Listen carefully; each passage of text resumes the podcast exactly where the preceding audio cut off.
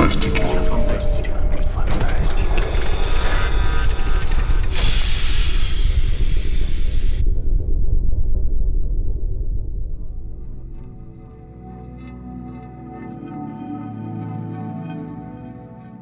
Здравствуйте, дорогие слушатели подкаста «Мира фантастики». Сегодня мы собрались обсудить замечательную тему, которая во многом в той или иной степени и привела всех собравшихся здесь под сень раскидистую, развесистую журнальных страниц э, мира фантастики. Речь пойдет о творчестве замечательного английского писателя, которого можно даже не называть по фамилии, можно просто обозначить его профессию, и все все сразу поймут. Вот так вот, с большой буквы. Сегодня мы будем говорить о творчестве профессора. Ну, а кто же здесь у нас сегодня собрался пообсуждать за Толкина? Это выпускающий редактор журнала «Мир фантастики» Евгений Пекла. Журналист-писатель Денис Старостин. Журналист, ролевик и религиовед Леонид Мэйжес. Не журналист, но подкастер Андрей Быков. Естественно, разговоры о Толкине, его наследии и о его творчестве нужно начинать с «Властелина колец» и «Хоббита». Ну и по дороге не забыть поговорить о самом писателе, потому что отделять... Это вот тот самый случай, когда отделять судьбу автора а, от его произведений очень сложно, потому что она оказала колоссальное влияние – Сначала его воспитание, его религиозные взгляды, потом тот опыт, который он по жизни получил. Так или иначе, все это оказывало огромное влияние на то, что он писал, то, что он думал, то, что он говорил, каким именно образом он жил, и то, как тщательно он шлифовал свои книги, это, мне кажется, тоже просто обязательно должно прозвучать. Кто готов начать рассказ? Леонид, я прям слышу, как ты горишь желанием. Такой шелест пламени на заднем фоне такой. Я всегда очень сильно отделял Толкина от его книг, как ни парадоксально. Но, конечно, Толкин человек, который в своих книгах плюс очень сильно, да, и который как там, возможно, многим известно, многим неизвестно. Не очень вообще все это предполагал публиковать изначально, да, и вообще вся эта идея Средиземья — это такой контринтуитивный факт, потому что нам как-то кажется, вот самый цельный мир, такой как бы вот эталон э, ворлдбилдинга и так далее, да, он ведь очень постепенно складывался, да, сначала были какие-то такие отдельные стихи, рассказы, наброски, интуиции, э, потом было так, такие как бы произведения, которые, ну, очень-очень-очень условно можно назвать вот с нашей перспективы такими историями попаданцев, так, то есть каких-то людей как бы из нашего мира, которые вот взаимодействуют с вот такой волшебной страной, еще не было вот всего этого такого псевдоисторического Средиземья. Да, Толкин был, вот он просто всего себя он выражал в этих своих творческих экспериментах еще до того, как появился «Хоббит», «Властелин колец», «Эльмариллион». Да, и здесь даже сложно сказать, ну, какую-то его Э, вот концепцию. Да, его опыт там, мировой войны, да, офицера, который служил в британской армии во Франции в Первой мировой войне, было, да, его образование, его религиозные взгляды, его там личные эстетические какие-то предпочтения, да, это все вот как бы вылеплено в тексте, э, в том или ином виде. Да. Это действительно, как, ну, в этом отношении, конечно, очень авторская работа. Ну, с чем, в общем, и было связано то, что публиковали ее там не сразу, и не все его произведения далеко благодаря чему там его сыну пришлось потом уже половину всего этого компилировать и издавать как бы уже после, э, после его смерти. Ну, наверное, тут можно заметить только, что здорово, что некоторые авторы могут себе это позволить, да, вместо того, чтобы, как там многие современники Толкина, там, особенно в Америке, э, быть вынужденными просто, с одной стороны, писать там по рассказу в неделю, а с другой стороны, делать еще это в очень-очень конкретном формате, да, и под, там, имея в виду аудиторию и так далее, да, всего этого. Толкин, особенно когда это его такая работа писательская только начиналась, вообще не об этом не думал, да, то есть в какой-то степени действительно был очень такой чистое творчество как вот одного конкретного человека, ну и, конечно, какого-то его там, круга общения, который на него влиял гораздо больше, чем мысль о том, кто это, собственно, будет читать вот в плане каких-то широких масс. Вот я согласен, тоже э, немножко тут углубился в изучение жизни профессора и узнал, что вот, вот эти все предпосылки к появлению как раз э, Средиземья, а, вообще мира очень интересно появлялись. То есть Толкин, он придумал всякие разные истории для своих детей, которые им читал, рассказывал. Даже сначала не записывал, а потом уже дети стали подмечать, что вот, допустим, там, вот почему у там дверь, допустим, была синяя, стала красная, или там э, кисточка была золотая, а стала там, по-моему, серебряная, ну что-то типа такого. И он говорит, чертовы там дети, надо, надо начать записывать все это дело. Начал записывать, ну вот, потом тоже по стечению обстоятельств все это попало в издательство. А я, кстати, слышал немножко другую версию, что вообще говоря, Средиземье все началось с того, что он сидел, проверял какие-то работы студенческие, и э, вот попалась ему там пустая, по-моему, страница, если мне память не изменяет. Он такой, ну что такое пустая страница, как-то безобразие, надо на ней что-то написать. И он шарахнул фразу «Жил да был в норе хоббит». И вот дальше, собственно, стал фразу раскручивать, кто такой хоббит, какого вражна он живет в норе. И вот из этого, собственно, появился Хоббит, а из Хоббита позднее уже все расширилось до полноценного Средиземья, отягощенного Властелином колец, Сильмариллионом и 12 томами, если я не ошибаюсь, э, всяких черновиков. Поправьте меня, если я ошибся в числе. Там, по-моему, больше было. Там что-то о 20 речь шла, если мы говорим про то, что Кристофер Толкин потом редактировал, не перередактировал. То есть, короче говоря, Толкин это на самом деле такой английский Ленин. Судя по количеству написанного. Он бы, конечно, отреагировал на это, да. Ну да, без большого восторга. Ну, вот, надо сказать, я эту историю слышал ее, ну, там, в детстве, не то, в подростковом, не знаю, возрасте довольно много, и вполне... То есть я, я не то, чтобы обвиняю ее в том, что это, что это неправда какая-то, вполне вполне похожа на то, что я знал, просто никогда не проверял ее. Но я так понимаю, что она вот такая симптоматичная, потому что ну, мы не совсем можем сказать действительно, ну вот а с чего Средиземье началось. Да, потому что первые произведения, которые, ну вот в которых, сейчас как бы это сформулировать, в которых есть образы, которые затем попали в Средиземье, скажем вот мягко тогда, а это вообще 914 год.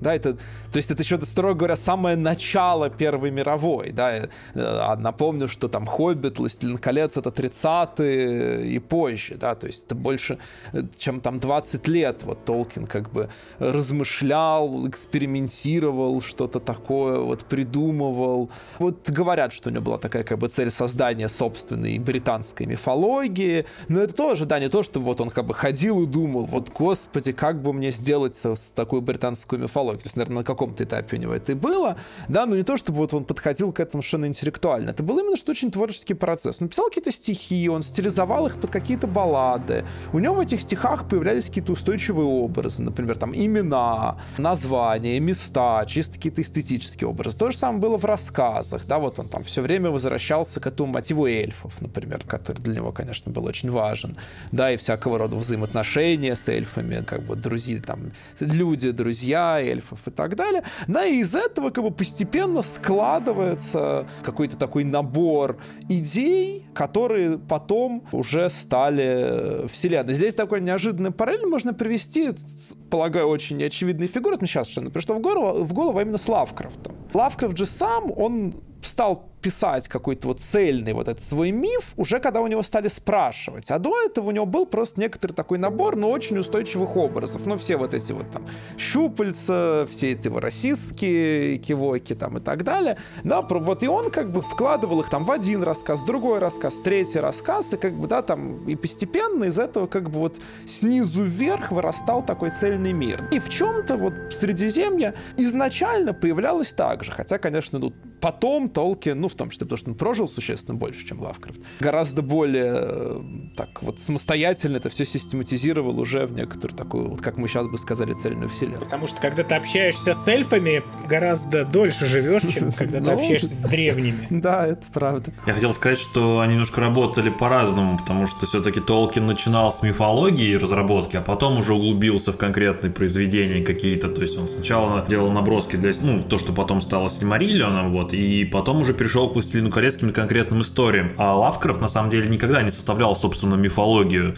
То есть он не, не, не писал, не, не делал себе памятник при жизни, да, он просто писал какие-то рассказы, э, повести, там, романы, и только потом уже его почитатели через какое-то время начали составлять из всего этого вот разрозненных его произведений, его полуоборочных отрывков, какую-то такую космологию, которую потом назвали вот, собственно, вот этим мифами Ктулху и все прочее. Вот. А все-таки Толкин начал немножко короче, дом с другой стороны строить.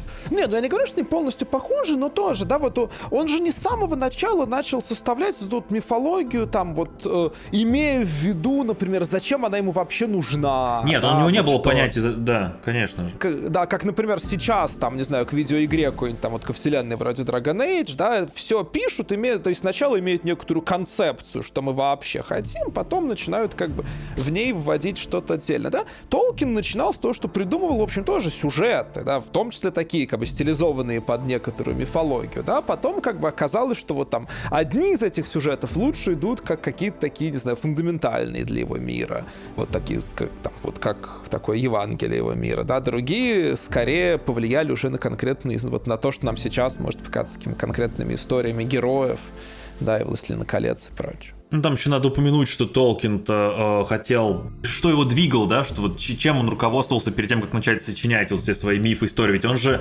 как настоящий филолог, хотя он ненавидел вообще филологию и слово «филолог», он Очень не знал, кстати. ужасно завидовал мифам и э, легендам, и вообще вот этому мифотворчеству других народов, да, то есть он писал же, что у скандинавов есть потрясающий вот этот пантеон богов и куча мифов, у кельтов даже э, есть истории, в, есть э, саксонский эпос отдельный, есть эпос, ну и там в, друг, другие, про другие народы тоже, а у англичан исконно нет ничего, то есть там был лично для меня, например, это странно, да, потому что для меня артуровский миф, все, что связано вот с королем Артуром, это все-таки, мне кажется, это огромная какая-то такая вселенная, в которой всего чего только нет. А для него это было очень мало, и, и поэтому он старался э, всю свою жизнь старался придумать для Англии свою мифологию, собственно, вот и то, что потом преобразов... преобразовался вот этот мир, вот эти два континента. И все-таки мне кажется, что он руководствовался именно созданием сначала вселенной, а потом уже э, каким-то каким конкретными историями. Ну вот мне подход Толкина как раз больше импонирует. То есть ты сначала как бы э, задаешь правила игры, а потом уже в них придумаешь как, э, какие-то истории. Такой подход, может быть, даже немножко напоминает э, настолки какие-нибудь или ролевые игры. О которых мы поговорим. Которые, к слову, как раз из Толкина во многом и выросли. Вот, знаете, когда вот я чувствую, что мы сейчас можем здесь застрять, поэтому я как раз скажу, что мне не очень импонирует этот подход, и, на мой взгляд, как раз на фоне современного фэнтези у Толкина этого подхода нет, да, он как раз он же все время нарушает правила, которые вводит, он все время вводит новые сущности. У него, на самом деле, довольно мало правил в его мире, именно в том виде, в котором они есть в современном фэнтези очень часто. Но, наверное, об этом чуть попозже. А пока, собственно, есть смысл поговорить о том, как Толкина воспринимали и что на основании его творчества сделали. Вообще, как напомнить, это у нас есть повод, по которому мы тут собрались в том числе. Давайте, раз мы э, хотим обсуждать, как он на что влиял, давайте начнем с нас самих потому что я думаю, что это тоже такая длинная тема для разговора. Как мы познакомились с Толкиным, что нам понравилось, что нам не понравилось, чем мы до сих пор дышим, от чего задыхаемся. Я думаю, что поскольку большинство э, первое знакомство с Толкином начинали с Хоббита, я думаю, что это, этот этап можно пропустить и сразу переходить, ну, наверное, к Властелину колец. Это будет справедливо и честно. Не, ну, у меня вообще в этом смысле все довольно просто, я полагаю, довольно стандартно, да, мне в детстве было где-то там начальная школа примерно, да, мне дали сначала Хоббита, мой хороший друг, э, я прочитал, я совершенно проглотил, потом мне дали один том Властелин колец, второй и третий, и потом мне дали Сильмариллион, и вот, да, я подряд как вот это вот все прочитал.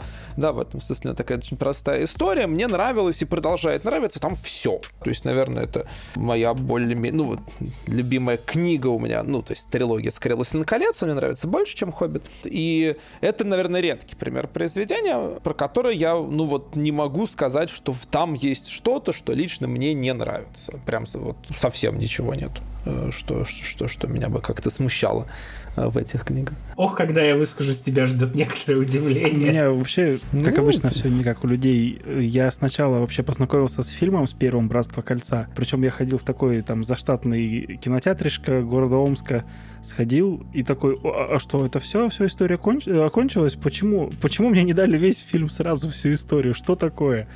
А потом я уже не в кинотеатре посмотрел остальные фильмы, потом думаю, хм, наверное, это по книжкам. И ну, прочитал сначала «Властелин колец» все три книги, и потом только уже дошел до «Хоббита». Но вот э, начинал смотреть после книги «Хоббит» э, фильмы, и фильмы что-то мне вот совсем не зашли, и я не стал их смотреть, всю трилогию эту «Хоббита». Ну, Я аналогично познакомился в... Не помню, сколько мне было лет, но это была начальная школа, наверное, мне было лет 8. Вот, мне мама читала «Хоббит» э, сначала вслух, вот, а потом у меня так получилось, что я прям сразу перескочил О. на «Братство кольца», то есть мне испол- наверное, 9 лет не было, я закончил «Хоббита» читать, мама закончила читать мне «Хоббита», я сразу же взялся за «Властелин колец», начал читать его сам, Э, книжка была старая, она разваливалась ужасно, э, и поэтому эм, есть вот это, ну, это не легенда, это правда, да, что Стивена Кинга постоянно переводчики в 90-х, в начале 90-х дописывали сами. У меня так получилось, что «Братство кольца» — это здоровенная книжка, и еще когда она разваливается, то есть там 500 страниц, они все в перемешку, и я читал «Властелин колец» буквально вот как э, э, смотрят люди сериалы, там, не, этот некоторые какие-нибудь ситком сначала 12 серию, потом первую серию. Вот я «Братство кольца» читал, вот как они были там вложены эти листочки разваленные, так я и читал их подряд, э, и там совершенно не- обращал внимания, что там некоторые... Точнее, только потом обращал внимание, что там события немножко перепутаны, вот. И это было мое первое прочтение. А, и еще надо сказать, что у «Возвращения короля» у меня страниц 20 не было вообще в принципе. Э, Тоже они куда-то потерялись, куда-то их выкинули, ну, видимо, при переездах или где-то они выкинули, я не, не знал, что там происходит. Вот, и потом для меня, потом я когда перечитывал в «Возвращение короля» уже в более сознательном возрасте, я тоже очень находил для себя много нового и узнал, что «Братство кольца» немножко по-другому событие расположено, чем я думал. Вот, и одно из моих бо- больших Прекрасно. разочарований было то, что я проспойлерил себе смерть Гэндальфа буквально там, ну, пост... В общем, э, там, ну, очень сложно вспомнить, но я помню, что Биль, Бильбо только покинул э, Хоббитон, и на, и Гэндальф уже умер. Ну, не успели они еще отправиться в путешествие, я уже узнал, что Гэндальф э, умрет «Братстве кольца», вот, а потом, потом как бы пошло опять все, страницы опять по порядку, вот, и поэтому у меня было такое сумбурное знакомство, вот, и это было как раз-таки в год, ну, или год или за год до выхода «Братства кольца», и э, когда 2001 же год, да, то есть мне было там совсем мало лет, и я, наверное, пер- первый раз, вот первые, первые года был ужасным ненавистником экранизаций, потому что я вот только-только прочитал книгу, и там было вообще все не так, не было Тома Бомбандила, не было тех сцен, которые мне нравились, и в детстве я был прям ненавистником этих экранизаций. Потом, конечно, сейчас, когда я их смотрел потом каждое э, Рождество, ну, там, начиная с 10 лет, то как-то уже привыкаешь к ним, и сейчас для меня абсолютно разные медиумы, вот. Но в детстве я прям горел, когда у меня кто-то говорил, что «О, вот я посмотрел такие классные фильмы, а что, они там и книжка, говорят, такая классная». Я такой, сейчас я вам расскажу.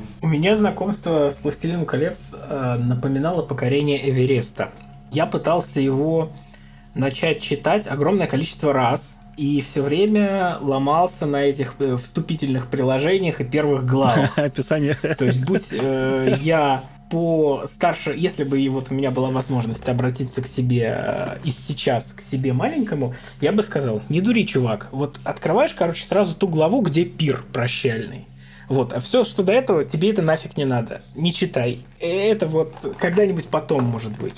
В итоге, я не знаю, у меня такое ощущение, что я раз шесть пытался начать читать «Властелина колец», ломался, но в конце концов а, мне повезло, не знаю, или как это сказать, обстоятельства наконец-то сложились таким образом. А, Я вообще из библиотеки практически не вылезал, очень любил би- в библиотеке сидеть.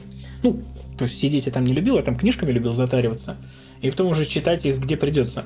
Вот. И в библиотеке был «Властелин колец» в шести журналах. Были такие литературные журналы, типа для чтения школьников. Вот. И там, типа, в одном номере какое-нибудь произведение было. Вот там в шести номерах был «Властелин колец». И, и я вот эти журналы несколько раз брал, пытался начать читать, не мог продраться, сдавал обратно, потом через некоторое время снова брал. И вот, поскольку у меня как раз вот в то время родился младший брат, меня заставляли гладить белье, для него там пеленки всякие. Мне 10 лет было.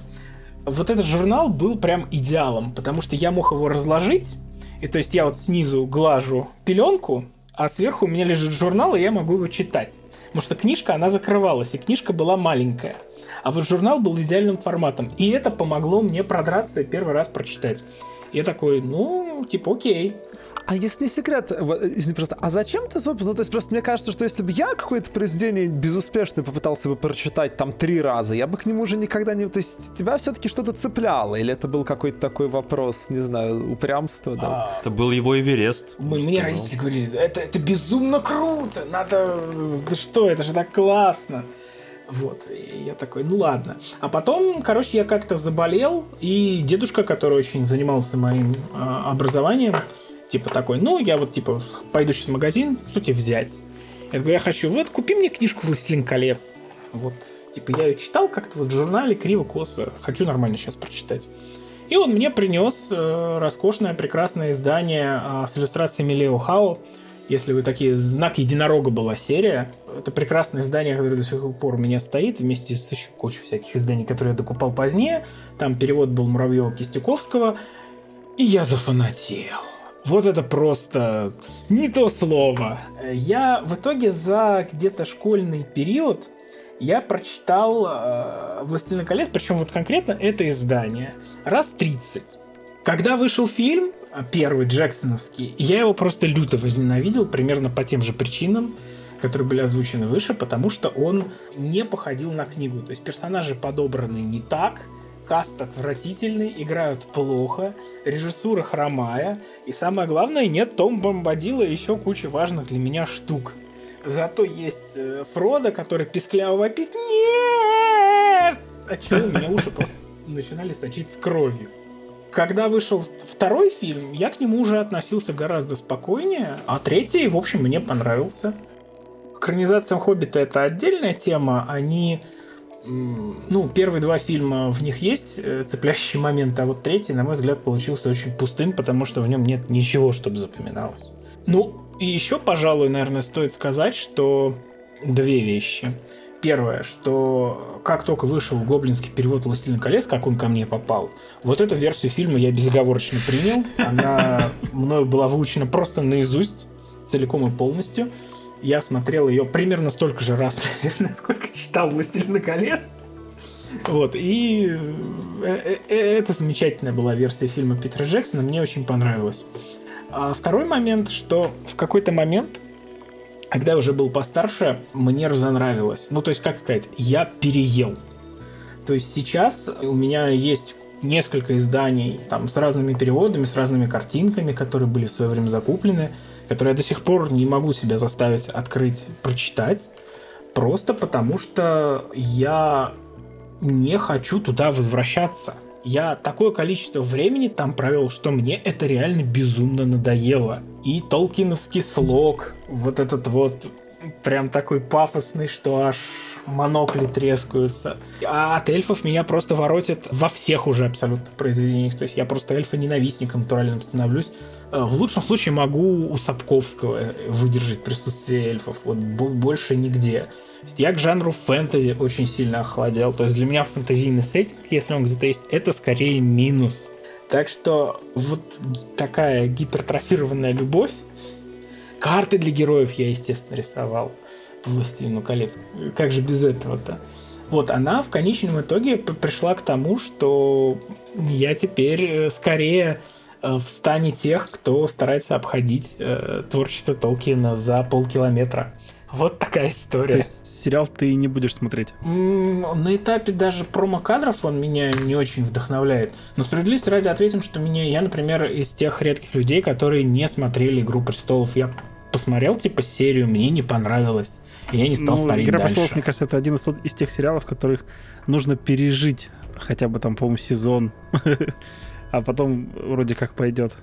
То есть вот так же забраться на Эверест и потом получать удовольствие. Ну ладно, давайте уж про «Игру престолов» сейчас точно не будем. У нас, слава богу, был подкаст как раз на эту тему. Но... Лет через 10 сделаем еще да, один. ну вот лет через 10, да.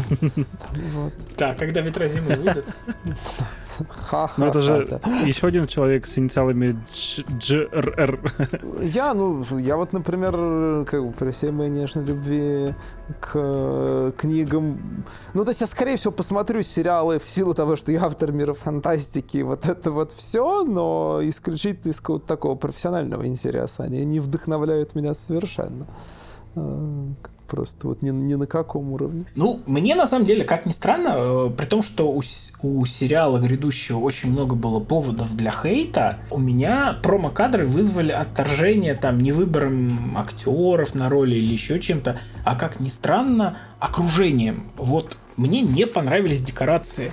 Они, на мой взгляд, какие-то театральные и как-то не работают. Вот, вот то, что я видел на промо-кадрах, меня вот прям не убедило. А у Джексона не то театральные есть, при всей моей... были декорации, мне кажется? Нет, у Джексона, вот, вот что касается декораций, у Джексона просто все прекрасно. Я могу там сколько угодно ругаться за выбор актеров там на роли Лронда или Мэри с Пипиным, но а, вот что касается декораций, там поработали просто на 5 с плюсом потому что каждое место выглядит очень цельно, очень закончено и очень правдоподобно. Ну да, прав правдоподобность это в жизни да, там просто... не перепутаешь один лес с другим. Насколько, ну, лично у меня в памяти отложилось э, вот эти все замки, вот эти все скульптуры разрушенные, которые именно на скале, вот они все со всех сторон видны, вот такие вот. Мне, мне вот это добавляет театральности, то есть это все такое прям максимально красиво, в максимально красивом месте подано, иногда даже чересчур. Ну, не, не совсем плохо, просто это вот мне вот этот, э, господи, как он называется, в общем, дом э, короля Телдена, он находится вот на таком возвышенности, там вот этот большой э, деревянный дом его стоит, все это выглядит, ну, для меня это все выглядит театрально. Вот понятно, что там нет какой-то избыточности, которая присутствует в сериале, но, опять же, не стоит забывать, что сериал-то будет немножко про другую эпоху, да, то есть он будет про вторую эпоху, а не про третью. Третья это средневековье, такое уже упадническое, да, когда все плохо, когда люди выродились, когда эльфы почти все ушли, когда а, ор орки в Средиземье и все такое. И, а вторая, вторая эпоха, да, это все-таки такой эпос э, в расцвет, да, то есть там есть Нуминор, который выглядит невероятно, когда, там чью армию испугался даже Саурон, там есть королевство Гильгалада, которое тоже прекрасное, огромное, и поэтому все там должно быть э, намного-намного шикарнее, чем то, что тут осталось э, к третьей эпохе. Поэтому вот эта избыточность, которая есть в промо-кадрах, Э, мне наоборот кажется последовательным, да, то есть потом э, я должен, я хочу, я хочу, не знаю, как это сделают участники, ну, в смысле, как это сделают сценаристы и создатели сериала, но я прям хочу увидеть вот это разрушение, как э, будет разрушен Нуминор, как вот эта вся красота поблекнет и перейдет вот к этому простому местечковому счастью в Братство Кольца, и потом вот те руины, которые будут наблюдать, собственно, Братство Кольца, когда будут идти по Средиземью, да, и видеть вот это все остатки былой роскоши. Ну, я вот, кстати, я все-таки сейчас не могу уже просто не мешаться, тебя прям распирает. Я как не понимаю, чего вы грешите на театр. Потому что, ну, а, ничего театрального в этой, ну, адовой гигантомании Джексона нет да, ничего более стрёмного, чем Минас стерит в третьем фильме, да, как бы гигантоманского, ненужного, нереалистичного, неправдоподобного, чем вот эта вот тень, которая как бы фигурирует. Я, я просто недавно пересмотрел третий фильм и поразился с того, насколько мне не понравилось. Просто в детстве как-то не, не, не фиксировал, мне прям очень не понравился третий фильм, и, ну, у меня, то есть я, я не думаю, все-таки это было все нулевые годы, я не думаю, что это как-то сознательно Джексон был каким-то большим геймером, но э, у меня это вызывает ощущение вот в последнюю очередь с театральностью, а в основном, ну вот именно с таким вот, да, такой простой, как бы радостью того, как выстраивают в видеоиграх что-то, да, когда у нас нет возможности передать там размеры величия, как бы то ни было, кроме как там неправдоподобным количеством золота, да, или неправдоподобно огромной, ни зачем не нужной локации, которая должна вся нависать над игроком. Вот, и у меня меня именно вот Джексоновская экранизация, особенно третья вызов... фильм, вызывала очень сильно именно вот такие, да, вот ассоциации с каким-то таким вот, ну, не то чтобы дешевым, как раз очень дорогим экшеном, но очень эм, незамысловатой экшен-игрой, да, как раз вот ничего театрального я там не, не, не, не увидел. Слушай, вот твоя мысль, вот я ее хочу слегка дополнить. Моя главная претензия э, к экранизациям Джексона была сформулирована следующим образом – то, что он взялся экранизировать абсолютно английское произведение абсолютно по-голливудски. То есть, вот, на мой взгляд, «Властелин колец» как книжка, которая просто воплощает максимальную английскость вот его нельзя было бы брать и э, экранизировать как чисто американское кино. И вот это, на мой взгляд, главное, с чем Питер Джексон промахнулся, и что потом, из чего вылезали все мои остальные претензии к этой экранизации. Это было просто следствием э, этой глобальной причины. И я бы хотел видеть экранизацию «Властелина колец», если я, конечно, в ближайшие лет 10 захочу видеть какую-то экранизацию «Властелина колец», заметим в скобочках, вот я бы хотел, чтобы эта экранизация прям дышала какой-то английскостью. Вот чтобы это, не знаю, чтобы это как-то было на стыке Шерлока и Доктора Кто. О, нет, Чтобы только нет, нет, нет, нет, нет. И чтобы. Битлз были в главной роли, да, как все это изначально планировалось. Я- я- я- я- Это, кстати, был бы интересный каст. Ну да, нет, там вообще, э, когда читаешь старые э, проекты экранизации, видишь там какие-то культовые имена, которые ассоциируются с чем, с чем, но не с фэнтези, это, конечно, всегда вызывает ощущение какой-то такой т- топ-10 аниме, аниме кроссоверс, да, что Представляешь, Йока Оно в роли Галадри.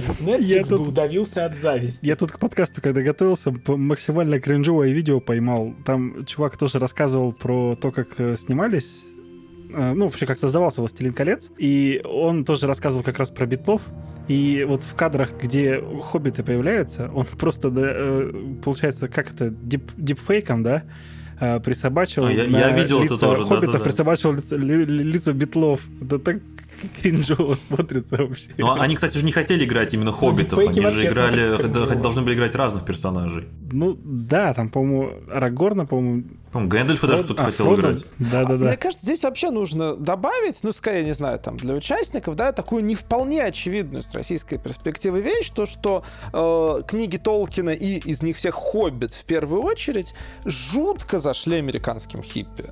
Да, вот, э, да, это были 60-е годы, люди рисовали, на, на стенах писали Фродо Ливс э, вместе там с Пацификом и со всем вот этим вот. И, собственно, и это и было такое как бы повторное, да. Толкин же, он же два раза в Америке как бы открывался. Сначала, когда он, собственно, все написал, и это издали, ну, теми тиражами, которыми должны были издать странный литературный эксперимент британского профессора, да, и это прочитал там два с половиной землекопа. А потом уже вот в, тогда там в 60-е даже, там уже ближе к 70-м, сейчас уже не буду смотреть дату, надеюсь, не простят, возможно, не точность, да его как бы переоткрывают в Америке, и с тех пор как бы понеслось, так сказать, да, и тогда же, собственно, что логично, взаимствования из него пошли в ДНД, да.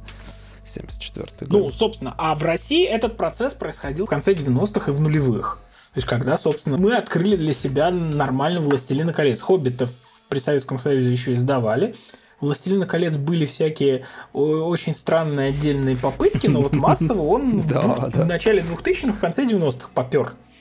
И вот тогда страна сошла с ума. Толкинисты были, по-моему, более таким массовым движением, чем какие-нибудь скинхеды. Половина здорового мужского населения убегала в леса махать мечами, а потом, правда, спилась. Но это...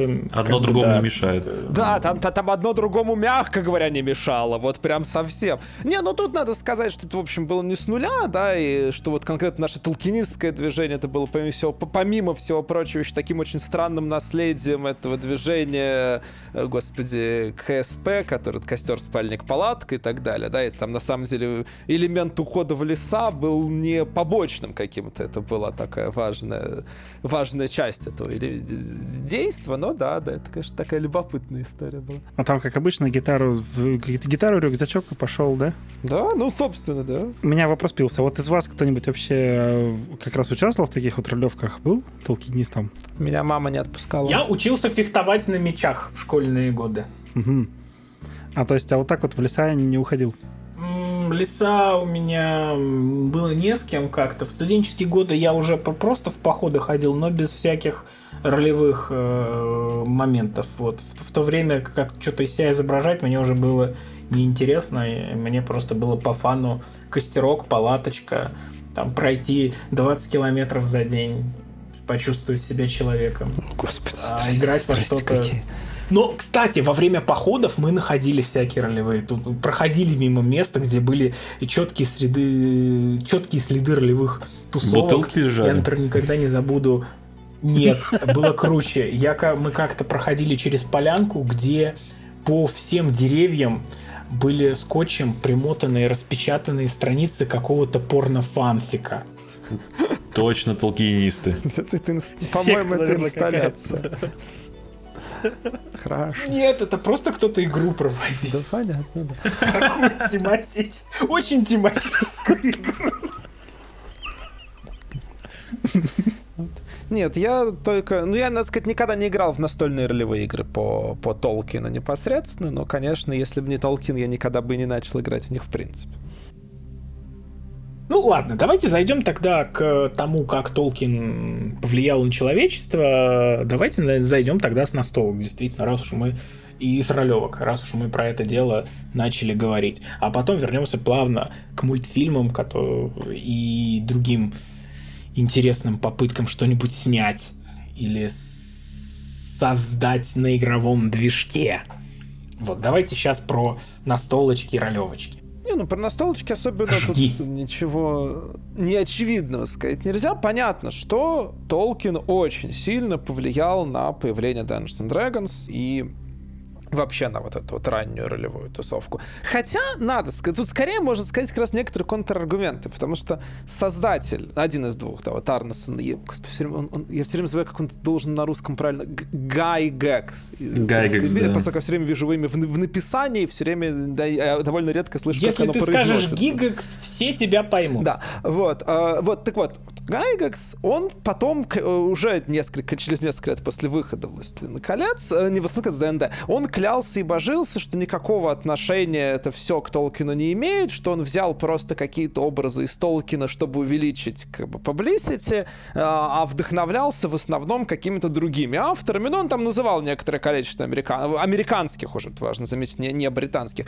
писателей фэнтези. На всякий случай он не то чтобы врал, э, у них он тоже воровал как черт. Но при этом он как бы, да, вот э, говорил, что да, та сходство с Толкином, они такие довольно поверхностные. Ну, справедливости ради нужно заметить, что к этому моменту его уже пытались засудить э, американские издатели Толкина, из-за чего ему пришлось, э, например, переименовать все прямые такие цитаты из Толкина. Некоторые, и некоторые из этих переименований с тех пор у нас в фэнтези так и остались. Ну, самый известный Триант. Вот меня, меня в детстве это поражало, когда в каких-то видеоиграх, да, я, я, я параллельно, я читал «Властелин колец» играл в какие-то игры. И я смотрю, там, эльфы-эльфы, орки-орки, там, тролли-тролли, энд Триант. Да какого черта? Да почему?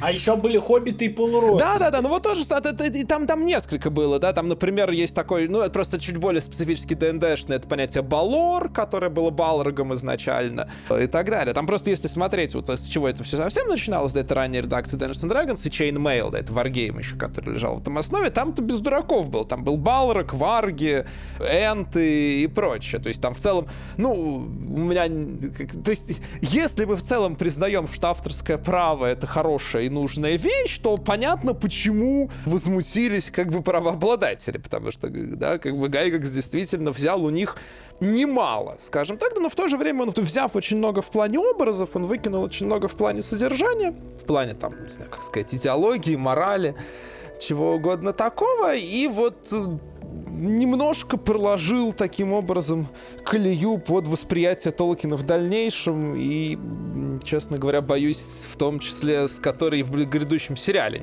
не сойдут, да, потому что настолько же, насколько Толкина как бы задан им стандарт такого построения мира, и все эти образы, насколько они удобны, настолько как бы его такой как бы взгляд на мир, конечно, неудобен для поп-культуры, но это, наверное, уже там как-то, может быть, потом об этом поговорим. Вот, но э, в целом, конечно, без Толкина настольные ролевые игры, может быть, и появились бы, даже, скорее всего, появились бы, но огромное количество каких-то конвенций игр, там, вроде, например, тоже понятие расы, которые у нас так или иначе в том или ином виде, там, фэнтези, даже фантастики и так далее, э, то и дело всплывает, их бы, ну, не было бы просто, да, они, или они там выглядели бы, ну, очень-очень по-другому, чем вот то, к чему мы привыкли.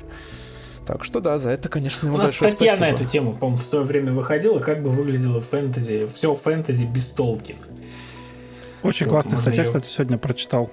Так в итоге проспойлерите, там было бы фэнтези без Толкина или нет? Там что в статье говорится? Было бы, конечно. Конечно, было. Да, Просто было, было бы, но, оно- но но его было бы меньше.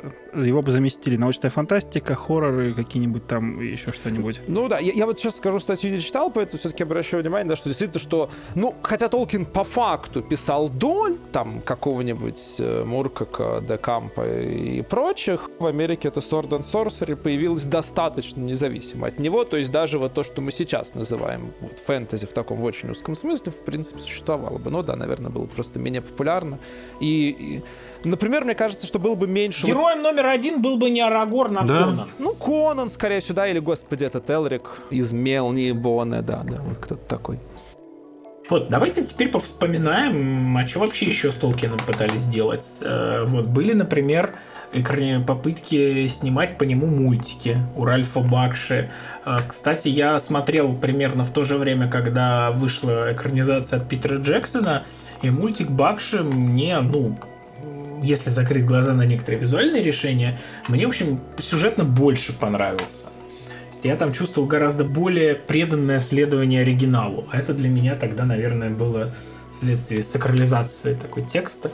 Было очень важно. Ну, ж как-то вы, выступил, но немножко неловко отъедать столько эфирного времени. На мой взгляд, ну, это не касается конкретно произведения Бакши, но действительно странноватое, да, я не, я, например, не могу сказать, что с чистой совестью там всем рекомендую, да, такая странненькая штука, но, на мой взгляд, мультипликация — это вообще оптимальный формат для того, чтобы перенести творчество Тол- Если мы вообще говорим про экранизацию Толкина, то мне кажется, что экранизировать его нужно не с живыми актерами, а именно в виде мультфильма, там, рисованного, можно там 3D какого-нибудь и так далее. Потому что его же мир, он же очень экспрессивный, да, он очень, как бы сказать, не фотореалистичный. У него там все время эмоции и как бы то, что, можно сказать, объективная реальность, они там как бы сливаются воедино, да, там все время непонятно, вот какой-то объект, он там реально светится, или он как бы светится надеждой, потому что он ее воплощает там вот какой-то человек, он реально магию использует, или он просто там воодушевляет людей и так далее. И вот как раз мультипликация для этого подходит, ну, гораздо там в, там, в разы лучше, чем все-таки гораздо более четкий в этом смысле такой медиум кино. Ну и взять мифологию Толкина, у него же даже вся, создание вселенной началось с того, создание мира началось с того, что а, просто высшие существа затянули песни всякие разные. То есть, ну это ли не классно переходит как раз тоже в мультик, как мне кажется. То есть я полностью, Леонид, с вами согласен. Мюзикл нужно было сделать, да? Да диснеевскую, вот эту самую. Из фантазии можно нарезать прям начало Сильмариллиона. Я представил вестсайдскую историю. Кстати, Только с, с одной стороны орки и Саурона, с другой стороны эльфы. Такие. Это да. давайте не будем про эльфов. Кстати, мы вот как-то соскочили с книг, а я забыл задать самый главный, самый, по-моему, животрепещущий вопрос, э, который, ну, всегда задавали друг дружке толкинисты первым делом. Слышь, а у тебя любимый перевод какой? Я, кстати, никогда не понимал вот этого страсти к, к выяснению перевода. Ну, что такого, типа, то есть, какая разница, какой перевод? Расскажите мне. Там очень большая Нет, я понимаю, что переведено по-разному, да, но я имею в виду просто, то есть, ну, почему все с такой страстью выясняют, у кого какой лучший перевод? То есть, что, что в этом такого? Ну, чтобы лучше понять, наверное, букву и дух э, произведения. Кстати, вот э, раз уж мы вернулись к вот этому к переводам, ко всему, перевод это же получается как бы соавторство, да, то есть ты, э, когда переводишь, ты в- в ч- часть своего вкладываешь. Взять ту же самую избитую шутку, да, Боромир Смайл, как ее наши переводили все. Ну, то есть, получается, и если взять тот же фильм Джексона, это ну, такое же переложение, просто видение Джексона, то есть мы же все равно, получается, те же, тот, тот же перевод, допустим, это через призму переводчика мы видим а, произведение Толкина, а фильм мы видим через э, призму видения Джексона. Допустим, аудиокниги слушаем, мы все равно как-то проникаемся к чтецу, кто читает эту книгу. И то есть через его восприятие мы видим а, само произведение. То есть почему тогда вот э, за, за переводами все гоняются, а экранизацию ругают? Ну, так это, та- та- ну, п- на самом деле, примерно по одному и тому же, да, то есть э, все, как бы, каждый же защищает свой перевод, да, это же вот этот воп- да, вот вопрос, который Женя тут упомянул, он такой, он недружелюбный, да, это, это, это не то, чтобы там как бы на, это, да, на этот вопрос с точки зрения задающего обычно, ну, есть правильный ответ, э, да, как бы, Ну, конечно, это способ идентифицировать своих и чужих, разумеется. Да, да, это, это, это, это, это как бы это, это, это не в смысле там как бы а, я, а, ясно, а у меня вот этот вот, да, и конечно там, ну вот. Это ты болеешь за Спартак или ты болеешь за Динамо? Конечно, это из этой серии. Так вот, возвращаясь, какой, какие у вас любимые переводы? А, у меня сейчас нет той книжки, которую как раз я читал в детстве. У меня любимая она исключительно по таким сентиментальным соображениям. Это перевод, в котором был Сумкинс. Вот я сейчас посмотрел Григорьева и Гру- Грушевицкий, если я правильно понимаю. Но на всякий случай это просто вот я сейчас погуглил. Да, это вот мой тоже вариант перевода. Тут вроде написано Грушевицкий. Да? Но, а. но вот я, я, на всякий, я, я не помнил. Я в этом смысле не тру толкинист. Я как раз фамилии переводчиков не помню. Э, поскольку я вообще очень плохо фамилии запоминаю. Не, Грушецкий, точно Грушецкий. А, ну ладно, что. Вот. Да, и у меня вот с Сумкинсом и так далее. Причем, надо сказать, на меня в детстве э, глубокий замысел переводчика э, не произвел никакого впечатления, потому что я... Ну, мне понадобилось прожить сколько-то лет, чтобы понять, что Сумкинс — это как бы должна была бы быть говорящая фамилия. То есть, как бы маленький Мойжес не считал. Я тоже не э, сразу что там понял, вообще, да. ну, есть отсылка к сумке какая-то, в принципе. Я подумал, окей. То есть, меня, меня сильно занимал вопрос, почему, э, ну, очевидно, одного и того же персонажа переименовали из Бэггинса в Сумкинса, поскольку в этом же издании, которое я читал, как раз Билли был Бэггинсом, ну, вот потому что вот так вот мы переводим. В смысле, я имею в виду, когда я Хоббита читал. Вот, а в э, «Властелине колец» он был Сумкинсом. Но я вообще не понял, что да, что вот Бэггинс — это от Бэг, Бэг, а, а Сумкинс это от Сумка. Я вот как-то в принципе, все это прошло мимо меня, мне лет пять пришлось прожить после а ведь этого. Есть еще вариант с Торбинсом, может, кто-то его читал? Конечно, он как, самый каноничный и прекрасный. С Торбинсом даже два есть. Моторина и Муравьев и Костяковский. Да, вот это, кстати, тот самый перевод, э, который был в книжке с иллюстрациями Лео Хау, на котором я рос, э, который я читал 30 раз. И где-то прочтение на 15-м я обратил внимание, что, ну, когда я уже книжку все сдал очень хорошо и начал сопоставлять какие-то куски, которые нормальный человек никогда в жизни сопоставлять не начнет, я обнаружил, что там какая-то странная путаница с расстояниями. То есть, типа, от одного места получалось, что идти вдвое дальше, чем должно быть на самом деле. Я сел, как бы стал обдумывать, в чем проблема. И докопался. Оказывается, у них была путаница с переводом миль и лиг. А это очень разные меры длины. И они, э, хотя перевод пережил огромное количество изданий, никто это толком поправить не удосуживался. Но потом, в прекрасном 2007 году, вышла такая книжка в цвете зеленого мрамора, и там был перевод госпожи Немировой. И вот этот перевод с тех пор у меня остался самым любимым. Я его как бы, если меня кто-нибудь спрашивает, а в каком переводе надо прочитать «Властелин колец», я вот советую всегда именно его. Потому что, с одной стороны, там осталось вот то языковое богатство Муравьева и Кистяковского. Надеюсь, я тоже произношу правильную фамилию, потому что я лет 15 называл этот перевод Муравьев-Кистянский. И когда я узнал, что я неправильно читал фамилию переводчика, мне пришлось э, с огромными усилиями переучиваться этот перевод при всей массе там неточностей, развесистостей, каких-то украшательств, он, э, ну, по крайней мере, из того, из тех вариантов, которые я читал, я читал много разных вариантов переводов, а вот он был самым на язык богатым, и его читать было всегда наиболее, как это сказать, сытно и интересно.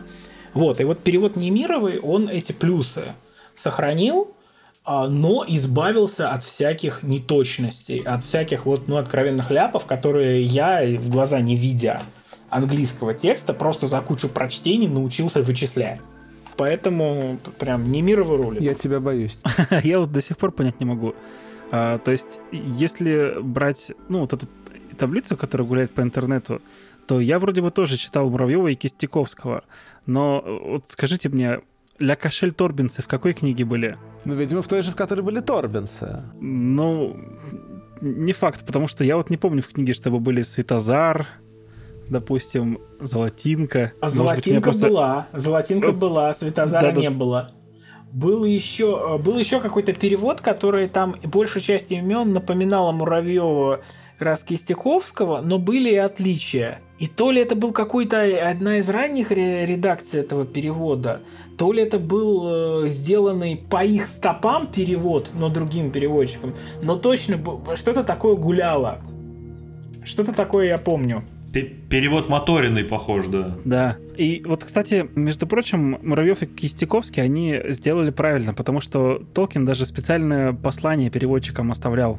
Типа, что вот эти все имена, их можно, типа, адаптировать под э, переводимый язык. Я сейчас вот дословно, к сожалению, не помню, но где-то можно найти это письмо и почитать, как нужно переводить. И вот, может быть, в связи с этим письмом уже выбирать нужный любимый перевод, с которым сейчас можно прочитать. Ну, это вообще такой интересный момент да, в плане перевода, потому что понятное дело, что когда речь идет, например, о переводах в пределах европейских языков, скажем, западноевропейский, на французский, например, на немецкий, то действительно перевод имен становится достаточно логичной идеей, потому что реалии этих миров они достаточно хорошо адаптированы для того, чтобы, если как бы адаптировать имена, то люди легко могли бы принять это как что-то свое. Ну, то есть, да, там, условно говоря, э, если сделать имена в этом мире на французский манер, то это все действительно становится таким как бы мифологией Франции, уже а не Англии там до какой-то степени. Ну, потому что тоже рыцари, король и так далее, так далее, да. Но понятно, что там, например, в русском языке так не работает, да, ну, начиная банально с того, что титул король, он для нас уже несет ассоциации, ну, не с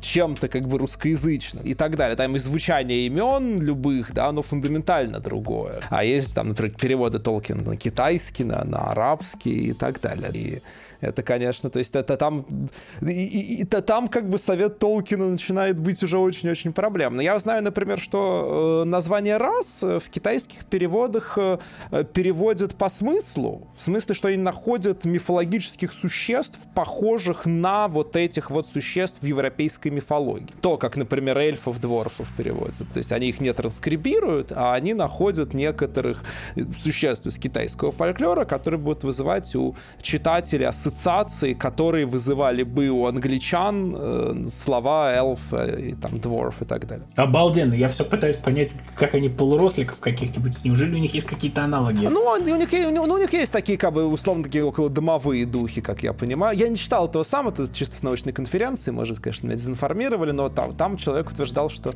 да, что они нашли каких-то таких вот духов, которые живут в полях и как бы любят покушать. Тоже, это на самом деле довольно распространенный мифологический образ. Э, так что это... А, то есть правильный перевод русский должен звучать так. В норе жил леший. Ну, не леший, да. Ну, не, ну вот в том-то и дело, что, а вот а черт его знает. Да, да, просто.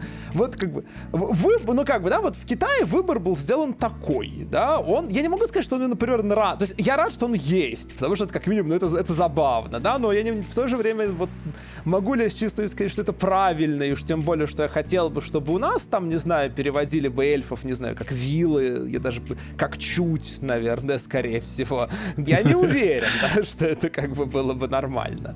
И как бы хорошо бы работало. Тем более определение «Хоббит» придумал сам Толкин. До, него этого не было.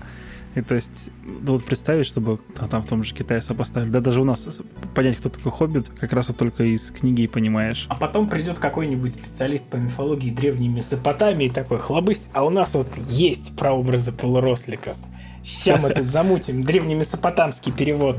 Ну да, но, но в целом это все, ну как бы, да, то есть тут вообще правильно сказали по поводу того, что это разные прочтения, да, вот кто-то делает упор на вот эту вот как бы такую сконструированность мифологии, пытается, да, вот, вот это сделать. А для кого-то, наоборот, это такое квинтэссенциально английское произведение, поэтому они пытаются вот эту вот английскость передать. У нас же некоторые переводчики, которые брали, оставляли Бэггинса, они так прямо и говорили, что мы хотели передать английский, ну, вот этот вот колорит. Поэтому я, и оставили английскую фамилию. Тоже, в общем, ну, понятная идея, потому что действительно очень британское произведение. Да, и ждешь как раз, чтобы оно было не адаптировано. Как раз, да, вот тут я, наверное, из тех, кто как раз ждет английскости от него. Потому что, ну, ощущение как раз остается такого путешествия, когда ты понимаешь, что ты не здесь по России, по своей мифологии попутешествовал, да, там какие-то полу, лешие полурослики, да, а ты там сходил в гости к хоббитам, которые там тащили кольцо через стра- странные какие-то земли. В общем, да, сказок в России и так хватает, блин. И вот как раз Муравьев и Кистяковский, к ним вернусь еще раз, последний, надеюсь. Они, вот я как ну, почитал в разных э, текстах, они как раз от этой блинности нашей российской передавали. Вот, может, скажете, было так или нет? Е, была ли какая-то былинность? То есть там не короли, а цари, там витязи. Вот это все было? Нет, бы- былинности не было, но были попытки заменять староанглицизмы, э, староанглицизмы такими старославянизмами. Вот это было. Ну, то есть это на... Ну, понятная вполне задача, как сделать так, чтобы что-нибудь такое староанглийское звучало по-русски, как что-то такое тоже устаревшее. Ну, смотрим, у нас есть церковно-славянский, у нас есть старорусский. Давайте лепить, месить, пытаться. И вот такие штуки были. И это я не могу сказать, что это минус, это э, переводческая стратегия вполне такая нормальная, рабочая. Но они шли до определенного предела, то есть всяких славов у них там не было. Э, А всякие устаревшие слова и устаревшие... Ну вот Витязь там был, по-моему, да, например, действительно. Как, как понятие. Витязь... Ну, оно такое э, нормальное, наверное, да. еще. То есть э, там были не... Там были конунги, я помню, как должность именно звучала. То есть это фактически прямое цитирование английского слова, обозначающего нашего князя. То есть, казалось бы, вот тут прям вот все, что тебе нужно, оно уже прям лежит на дороге. Но нет, это ловушка, они не будут так делать. Никаких князей, конунги. Ну, ко- конунги это только саксонский термин, не английский. Может и саксонский, я не берусь Ну, в утверждать. смысле, это, это ближе к скандинавской мифологии, но да, смысл в том как раз таки... Я, я, я просто читал и с конунгами вариант тоже этот видел. Вот, но немножко другой, конечно. А вот в- у Кистяковского был, кстати, Светозар. Вот э, в таблице, видите... Нет, это был не Кистяковский. Светозара там не было. Ну, вот в этой, по- судя по этой таблице... Спор о с- переводах. был. а- Остановите спор о переводах. Нельзя остановить Мне, этого хватило вот за глаза.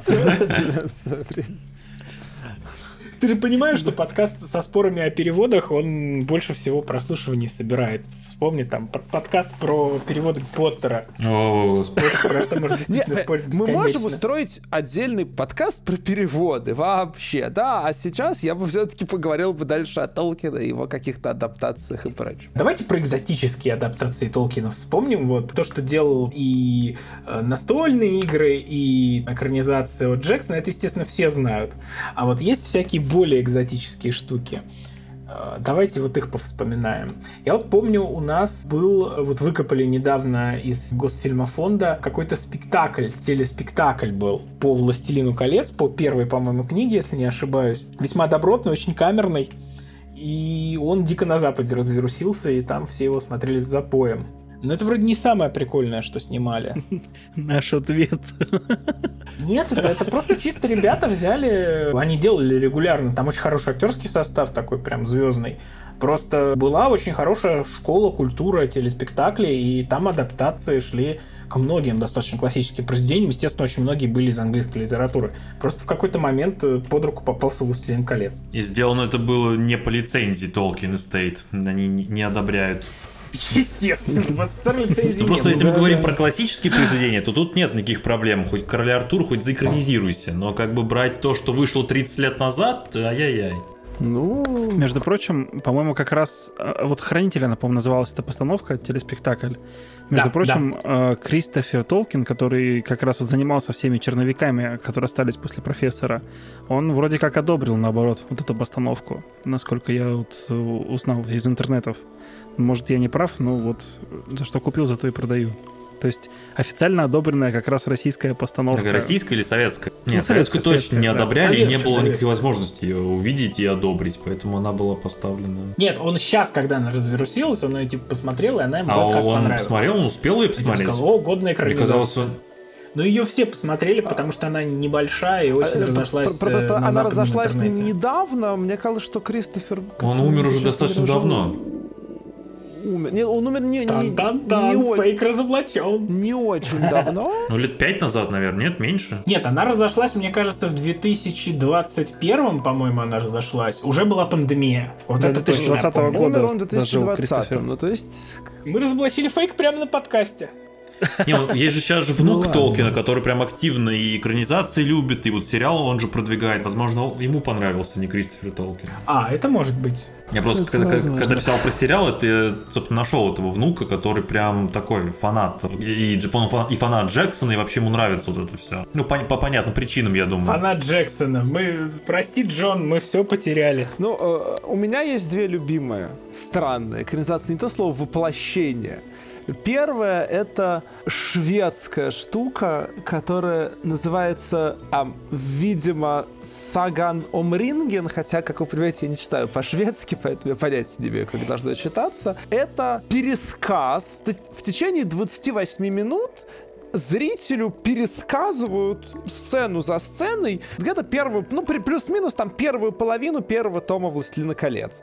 И это все сопровождается актерами, которые идут по рисованным задникам, при этом это актеры в костюмах, да, и как бы делают некоторые действия, которые вот, ну, обозначают тоже, что, о чем, собственно, идет рассказ, да, раз там рассказ там в основном идет как бы не от первого, от, от первого, ну, от, от лица рассказчика, да, это не фильм в строгом смысле такой, ну, то есть не, не, не, не традиционный фильм.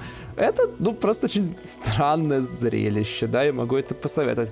Но моя любимая, конечно, Шведский нетрадиционный фильм. Мне интересно, а кто-нибудь смотрел фильм «Кольцо всевластия» 1998 года от режиссера Борис Неберидзе? О нем даже мир вписал в свое время. Это э, зрелище, которое в детстве меня чуть не загнало в сумасшедший дом. Потому что я сижу, никого не трогаю, переключаю каналы. И тут слышу э, с экрана «Тетушка Шелоп», «Тетушка Шелоп», и я так, так, по- по- подождите-ка минуточку, что происходит? Я начинаю смотреть, и что я вижу? Снятый, он украинско-российский, как я потом уже узнал, сериал, ну такой маленький, очень вольно, мягко говоря, пересказывающий историю Толкина с кольцами, которые позволяют подчинять себе людей, при этом он иногда вдруг начинает брать какие-то сцены почти целиком, вроде того, что там тоже есть мотив то- того, что как бы предатель вместе с кольцом падает, э, как бы, да, и вот э, зло побеждено таким образом. А иногда уходит очень-очень-очень далеко, ну, например, это все происходит в такой как бы эстетике...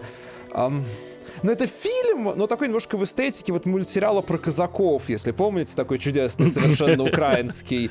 Да, или там «Вечерок Классный на хуторе не, не, не, как бы важно, важно, подчеркнуть, да, что как бы чудесный совершенно как бы мультсериал, и, в общем, эта эстетика, она сама по себе вполне э, как бы клевая, но она очень странно смотрится с учетом того, что она, например, заимствует некоторые имена и термины из Толкина, вроде имени Шеллоп там и так далее, Э, и некоторые элементы его сюжета, ну и, конечно, я просто я почти что схожу с ума, потому что, ну, как я был маленький, я еще не очень понимал, ну, вообще все это там вот плагиат, не плагиат и так далее, да, и вот, я просто, ну, чувствовал, что мне это снится или еще что-то, и хорошо, и вот, и я как-то вытеснил информацию об этом сериале из своего сознания, а потом уже благодаря Мирфу узнал, что я, ну, оказывается, в детстве мне это не приглючилось, а эта штука реально была, я ее действительно посмотрел, а ее крутили по телевизору, нормально все, вот, вот, очень, очень, очень хорошо, очень православно, очень рекомендую всем.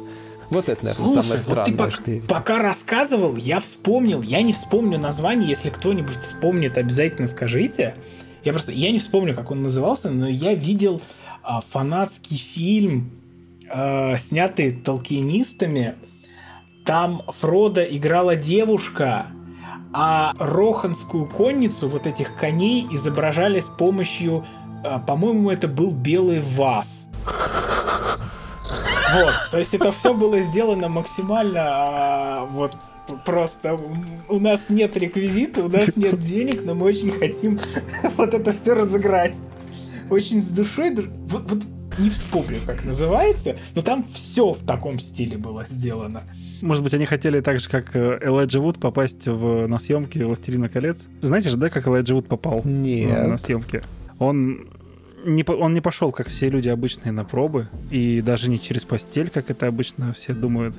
Он м, на фоне, по-моему, окон студии или офиса, я вот, честно, точно, точно дословно не помню. В общем, они, он с друзьями пошел и начал снимать э, авторскую версию как раз «Властелина колец». То есть они взяли какую-то там ручную камеру, они там оделись в костюмы и начали какие-то сцены э, проигрывать, снимать. И его кто-то заметил, по-моему, даже Джексон, и позвал, говорит, все, ты играешь. Это вызывает уважение. А там же проб, э, пробы проходили, по-моему, и Дж- Джилленхол, и кто-то еще, может быть, из известных людей. А тут Элайджа Вуд так вот раз залез через окно, можно сказать. На фоне которого снимался, да. Я нашел, я нагуглил, ребят, суета вокруг колец. Вот что это было. Вот как эта штука называлась.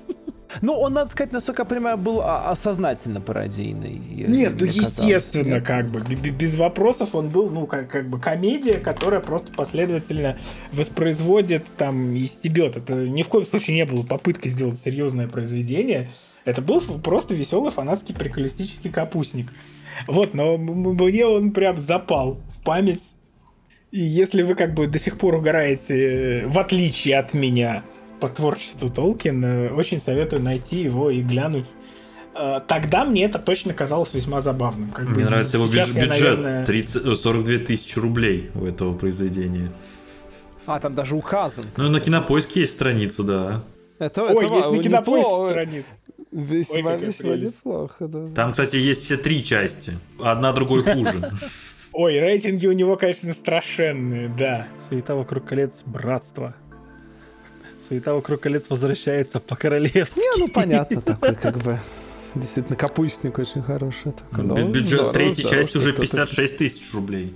Ну, слушай, Это да, еще бюджет какие растет. 56 тысяч рублей, я имею в виду? Это когда было? Это, 2004 год. это вы считаете 100 тысяч рублей по современным деньгам? Ну, с учетом Да. того, какое количество народ там снималось, они просто все скинулись, там каждый по, по, по тысяче и собрали без проблем. Я думаю, даже по Купили 500. УАЗ и поехали.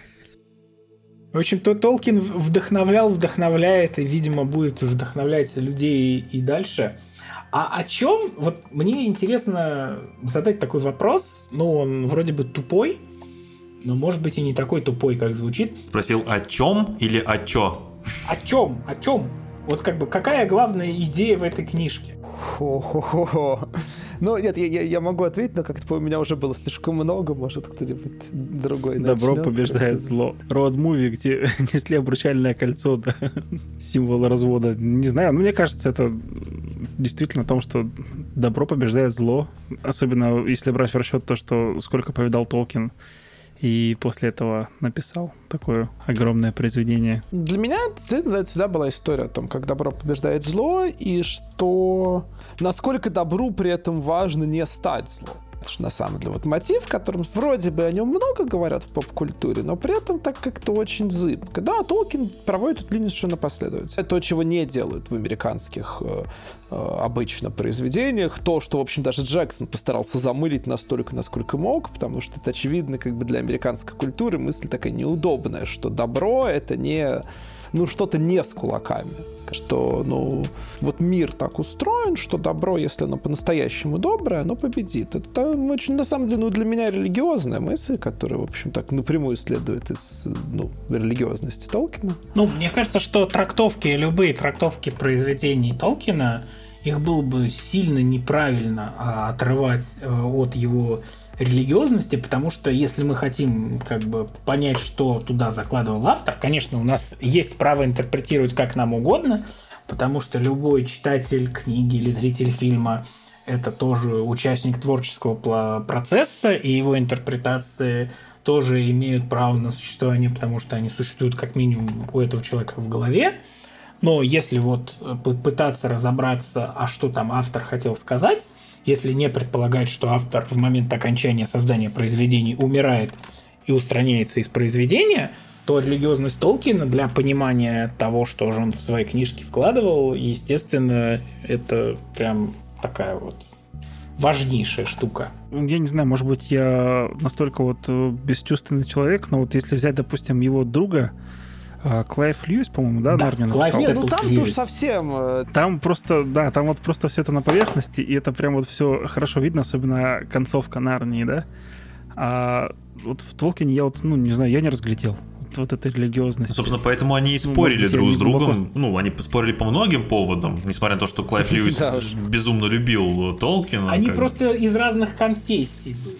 Они были оба христиане, но немножко из разных конфессий. Ты знаешь историю с их разными конфессиями? Это же тоже была причина спора, потому что Толкин привел Льюиса к религии, и Льюис пришел к религии через Толкина и присоединился к другой христианской ветви. Как бы Тол... Да как он посмел. Зараза Вот, а то я такая. пола- м- можно себе представить, как бы, восторг Толкина по этому поводу, как бы, да, вот. Ну, Льюис, кстати, надо сказать, что он прежде всего это именно писатель религиозный, это огромный такой важный религиозный философ, и уже там во вторую очередь он написал э, несколько фантастических книг. Но как бы все его такие прям вот супер э, важные труды, которые очень изучаются, они именно имеют отношение к теологии в первую очередь. То есть, если Толкин это писатель и уже потом как бы человек э, религиозный, то вот в случае с Льюисом у него все творчество было такого достаточно, ну, не знаю, как сказать, это научного характера, скорее, наверное, правильнее будет, точнее будет выразиться, что такого те- теологического Ну, уклона. богословский. Не, ну, Ну, ну, собственно, там да, даже, тексты. даже в самой Нарнии это просто отрефлексировано, да, там же Аслан, он говорит напрямую, что вот в вашем мире меня знают там Да, как да, бы не конечно. иначе, да. Не, понятно, что у Толкина там ничего такого даже близко не могло быть, и даже не только потому, что у него там нет никакого вот нашего мира, да, Средиземья в этом смысле абсолютно такая автономная штука, да, я знаю идеи, что это как бы такое прошлое нашего мира, но тем не менее, вот, но просто, конечно, он в этом смысле, ну, можно, наверное, сказать, тоньше был как-то, как-то немножко оценочно звучит, но да, он, как бы, скажем, это было гораздо менее прозрачно в его случае. и- Ну, на мой взгляд, типа, вот когда ты начинаешь, открываешь Сильмариллион и начинаешь читать первые страницы, на мой взгляд, там прям просто очевидно, откуда растут ноги, и что это довольно чу- чу- чуть ли не покадровый косплей, э, как бы, творение и- из Библии.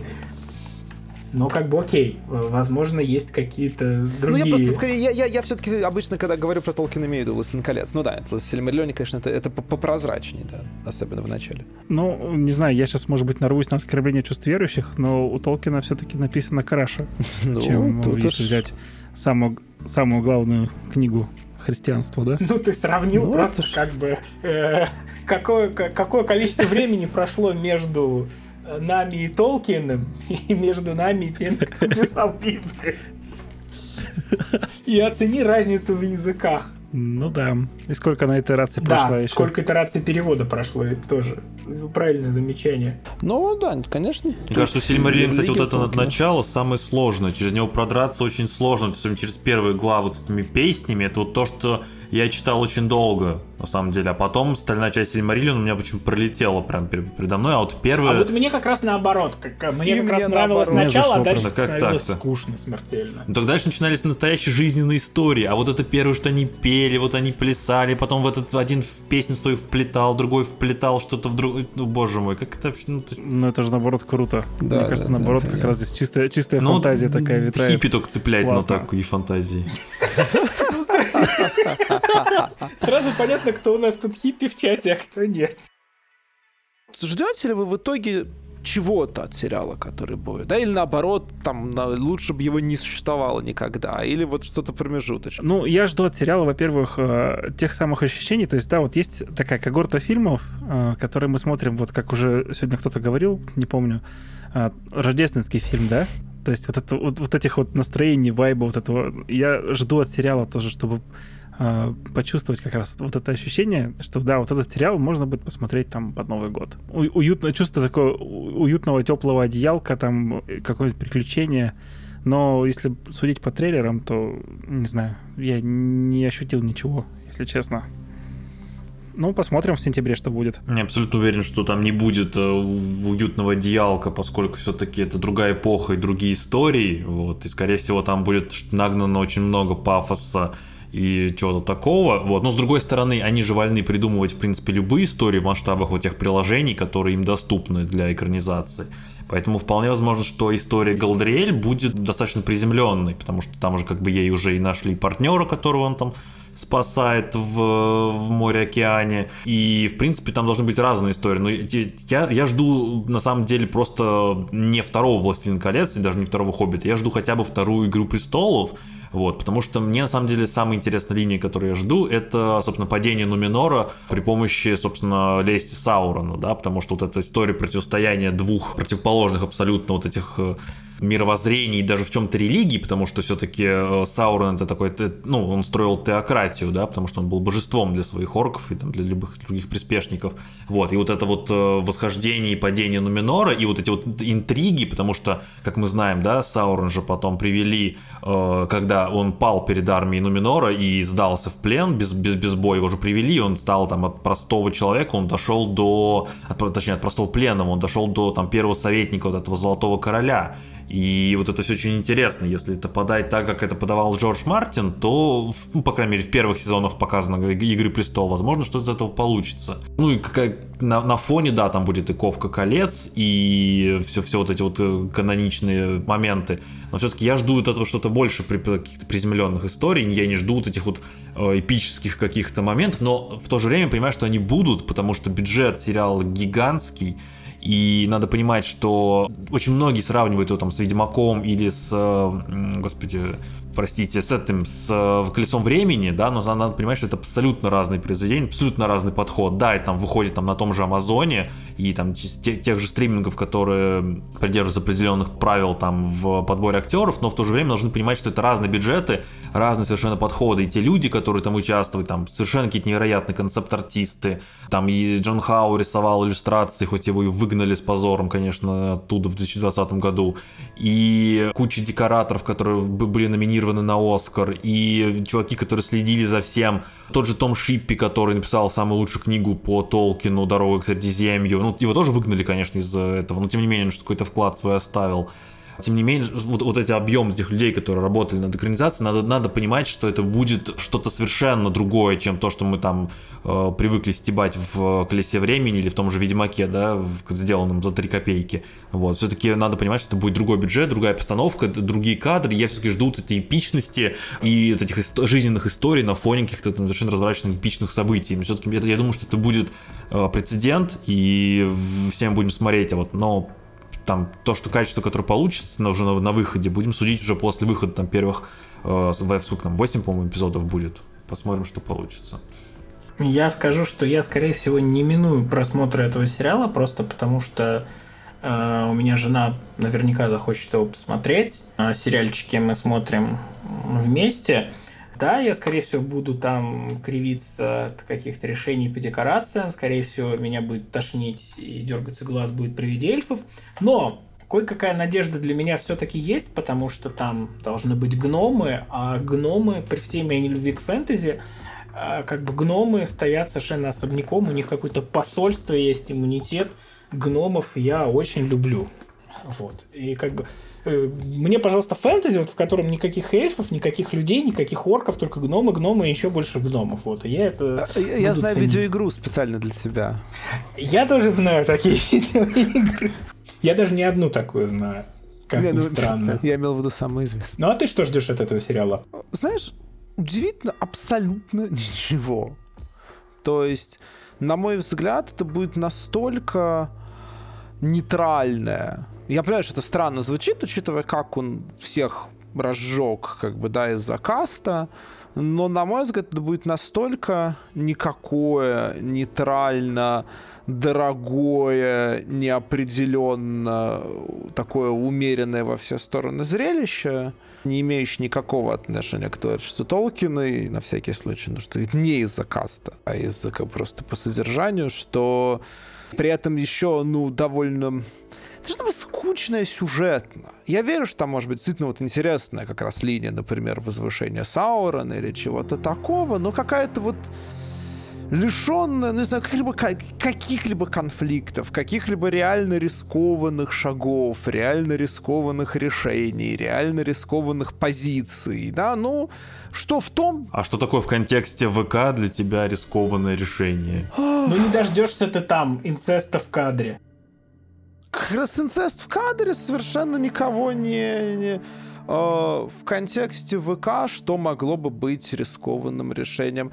Ну, например, например, э, реально провести линию того, что насилие плохо, понятненько. Вот, вот, вот банально, да, вот показать историю, где персонаж решает, что вот он сейчас пойдет, наваляет злу, и он превращается в зло И вот э, я, по крайней мере, вижу, что все игры по Толкину, которые выходят в последние годы, не справляются с этим. Да, они все время находят какие-то оговорки, которые позволяют им сказать, что, ну, мы, конечно, вроде как признаем, что использовать кольцо всевластия плохо, но если очень хочется, то, ну, как бы можно, там, да, и так далее. Вот реально вот воспроизвести эту Даже степень... Сьеровский хоббит этим грешил. Да, воспроизвести степень пацифизма Толкина, воспроизвести, например, его технофобию. Вот так, кстати, кру- круто было бы, да, вот, вот, вот, взять и снять в 2022 году произведение, которое говорит, а вы знаете, что люди, да, что там существа, которые как бы одержимы решением всех проблем с помощью техники и ненавидят природу, они зло. Техники и магии. Да. Да, вот, вот всего, вот, вот, вот, вот, вот как бы этого и многого-многого другого там не будет. Ну, там будет, кстати, линия Сильдора. Вот если говорю про плохого персонажа, который в конечном итоге становится плохим, то вот, мне кажется, в линии Сильдора это можно реализовать. Я- никаких это, это препятствий. можно было бы реализовать очень большим количеством способов, да, просто я говорю о том, вот чего я там жду. Там будет опять вот это вот ни, ни- ни шатка, ни валка, что вот мы вроде бы показываем персонажа, который кругом творит зло, но это не он такой, это мир такой, поэтому мы не будем доводить его осуждение до всем очевидного, потому что, смотрите, мы наняли на его роль красивенького актера, да, и мы не можем же реально показать его злодеем и так далее, потому что все только говорят, что они хотят сопереживать злодеям, а на самом деле все хотят быть героями. Ладно, окей, я немножко увлекся на рента о том, что мне не нравится в современной поп-культуре вообще, это слишком большая тема. Просто Толкин — это сильно для меня в этом смысле показательный пример. Ну, мне кажется, здесь просто нужно, как вот в последнее время со, со всеми фильмами, сериалами происходит, просто занизить свои ожидания. Я вот Ждать. не собираюсь занижать свои ожидания, прям хочу, чтобы это разорвало, на самом деле. Не знаю, буду очень на это надеяться. Буду рад ошибиться. При том, что да, понятно, что у нас было и Если ты колесо, хочешь, чтобы колесо тебя времени, разорвало, запей мента с колой. Ну, я, я, я почему-то верю в них. Ну, Да, в сентябре или увидим. нет. Ну, посмотрим. Или не увидим. Или не Ну увидим. да, это уже... На этой прекрасной ноте. Ну что ж, спасибо, что были с нами.